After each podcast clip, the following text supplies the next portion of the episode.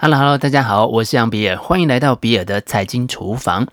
ESG 永续投资在这两年占据了主流投资的媒体版面，不仅各家投资机构纷纷推出相对应的投资产品，另外一方面啊，也着手改善投资流程，调整选股策略，以及重新评估自家在环境保护、社会责任及公司治理上面的规范，以及能够符合 ESG 评分的需求。然而，也不免会有投资人疑虑，这两年 ESG 大热是不是一时短线题材？ESG 为什么能够提升投资绩效呢？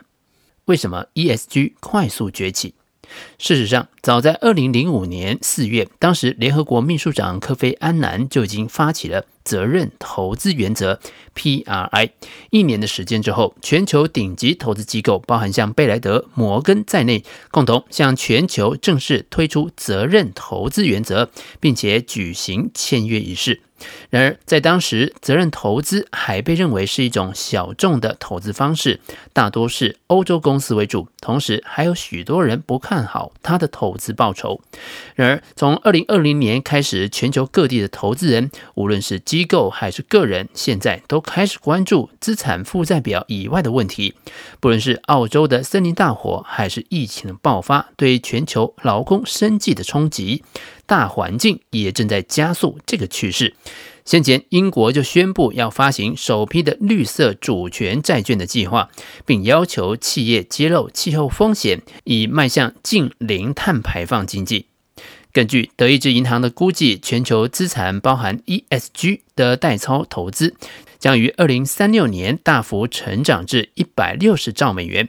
若是跟二零一八年约三十兆美元的规模相比，成长的幅度高达百分之四百三十三。研究机构也预估，届时将会有将近百分之一百的基金管理会将 ESG 纳入投资流程。这除了是奠定永续投资未来几年的加速成长，也将会大幅的改变资产管理的样貌。在资产管理规模持续成长之下，大家越来越把投资管理业者视为一股变革的力量，能够有助于保护环境、提升多元以及共融性，促进社会平等与机会，实施适切的治理，以确保公司长期稳健经营。因此，ESG 投资配置的快速增加，其实并不令人意外。普华永道 （PwC） 二零二零年的报告指出，二零二五年，ESG 资产将会占欧洲基金资产的百分之五十七，并且表示这是自从 ETF 问世以来，投资界最大的根本性变化，让非财务指标与财务指标能够平起平坐。ESG 在投资绩效的实证。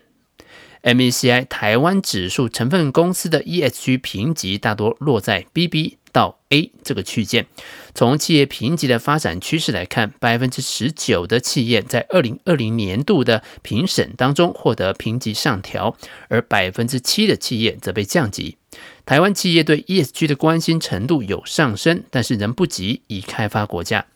在为企业打分这件事情上面，MSCI 除了掌握企业被强制揭露以及企业主动揭露的资讯以外，更强调替代数据的收集。这些替代资料来自于第三方发布的公开资讯，例如新闻或者是媒体。以及监管部门的数据库等等，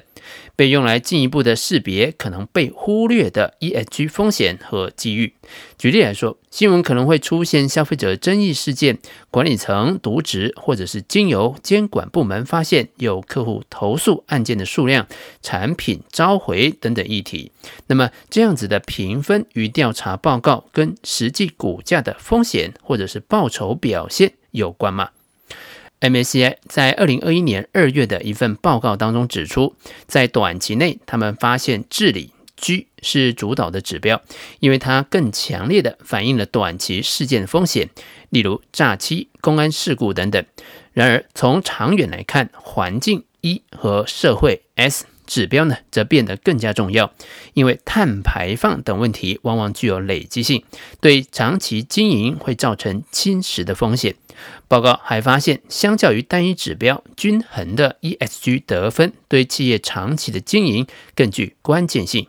为了确定获利能力和风险状况的改善，在多大程度上面呢，反映了公司的股价表现。报告中比较了 ESG 指标表现最好的前五分之一，代号是 Q 五，与表现最差的后五分之一，代号 Q one，在股价波动风险以及股价报酬表现这两个面向的结果，在股价风险上面。前五分之一 Q 五和后五分之一 Q one 表现出最显著的差异。其中，报告使用的是以股票下跌的频率来衡量股票价格的风险，也就是看股票下跌的时间长还是上涨的时间长。在股价报酬表现上，报告分析了十三年期的 ESG 总分和个别的 E。S 和 G 指标得分，以便了解在不同时间段内到底是什么因素驱动了股价的报酬表现。我们在文稿当中放了一张 MSCI 报告的图表给大家做参考。这张图显示的是前五分之一 Q 五对比后五分之一 Q one 的公司在股价波动风险的差异。可以看得出来，Q 五对比 Q one 的差异越大，公司的股价出现明显下跌的频率也就越高。在三个指标评分当中，G 表现出最显著的股价波动风险变化，其次是 S 评分，然后是 E 的评分。那为什么呢？我们假设啊，与 G 相关的事件，例如是违反道德规范，那可能会立即的影响股价。S 的指标包含某些关键的议题，那这些议题也可能跟事件风险相关，例如工位安全或者是数据隐私等等。这些风险形成了短期内可能影响股价的事件风险，例如艾可菲或者是脸书的客户资料外泄，就是这样子的案例。而 E 指标对于股价波动的影响可能比较不明显，即便有时候像毒物外泄可能会造成短线的影响，但是评分的基础主要跟碳排放相关，因此这些问题比较会在长期上影响公司的业务，例如是相关监管政策的改变。因此，尽管 G 是解释股票价格波动风险的主要贡献者，但是 MSCI ESG 总分还是有让预测的效果在变得更好。研究结果表明，在 ESG 评级的方法当中，G 指标再加上社会 S 来捕捉健康和安全事件等风险，将能够更好的追踪股价波动风险。ESG 股价报酬表现，其次。这次报告当中，M A C I 也分析了过去十三年当中 ESG 得分与股价报酬表现的关系。他们同样从 M A C I 世界指数当中创建的前五分之一 Q 五到后五分之一 Q one 的组别。每个月进行一次再平衡，同时考量了不同行业的 ESG 得分的差异，相应了做了调整。此外，也分别建构了 MSCI 北美指数、MSCI 欧非中东指数和 MSCI 亚太指数的五分位数，用于控制地区的差异。结果同样我们会放在文稿当中。在从二零零七年开始的十三年的期间，Q 五在所有三大指标方面都优于 Q one。相较于股票价格波动风险的分析时，E 指标不太明显。这个时候，E 指标和 S 指标的结果则相当接近。